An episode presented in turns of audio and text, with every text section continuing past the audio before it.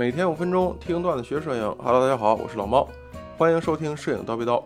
今天带给大家的是系列节目《到底什么是街拍》的第三集。上一次我们已经说了街拍的起源，相信大家已经都知道了时尚街拍到底是什么。那么咱们今天就来说一下，为什么我们国内的街拍它就歪了楼串了味儿了。毕竟大家都知道，我们在网络上搜索这个“街拍”两字儿的时候，很大程度上搜到都是一些负面的信息，就像什么侵权啊、闹剧啊、土嗨啊。至于大家在某度、某音上搜到的那些视频，就更让人家不知道说什么了。乍一看好像还行，大部分都是美女。当然啊，您先别管那个小 V 脸儿，还有那两条两米长的筷子腿是长的还是软件特效弄出来的。也别管各种健身小姐姐紧身健身裤下面的翘臀是硅胶内裤还是自己长的，即便就都是假的，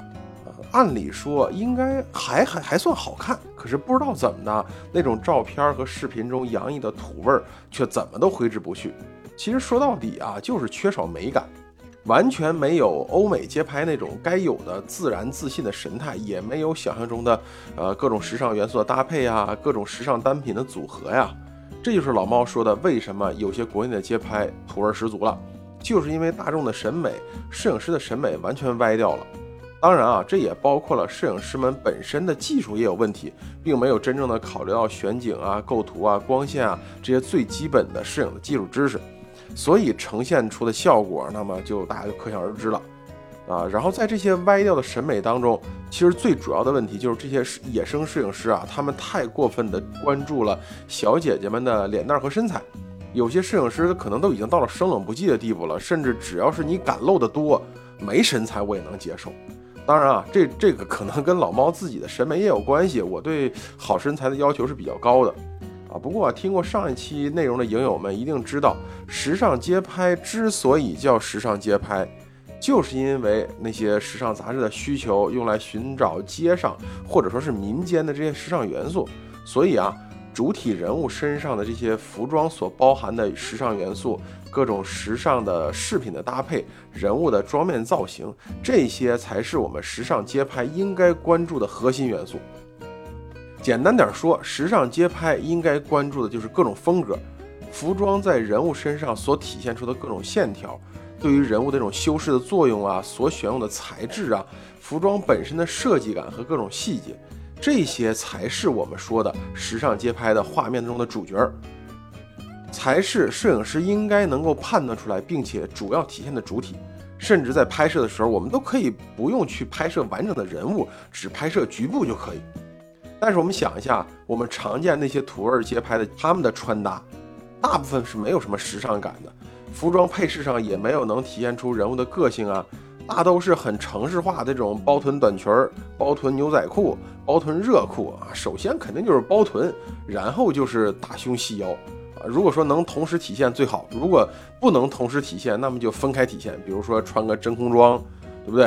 啊？其实话说回来啊，这么穿本身是没有什么问题的。作为日常的穿搭，或者是咱们这个女孩子就想凸显自己的身材，也无可厚非，对不对？但是啊，当这些成了街拍之后，为什么就串味儿了？因为这些画面中唯一凸显的就是女孩子傲人的身材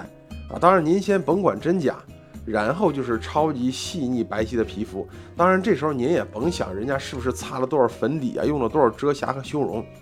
不过咱们再一想啊，我们想要的时尚元素呢没有了，而这些凸显出来的核心内容只能迎合那些 LSP。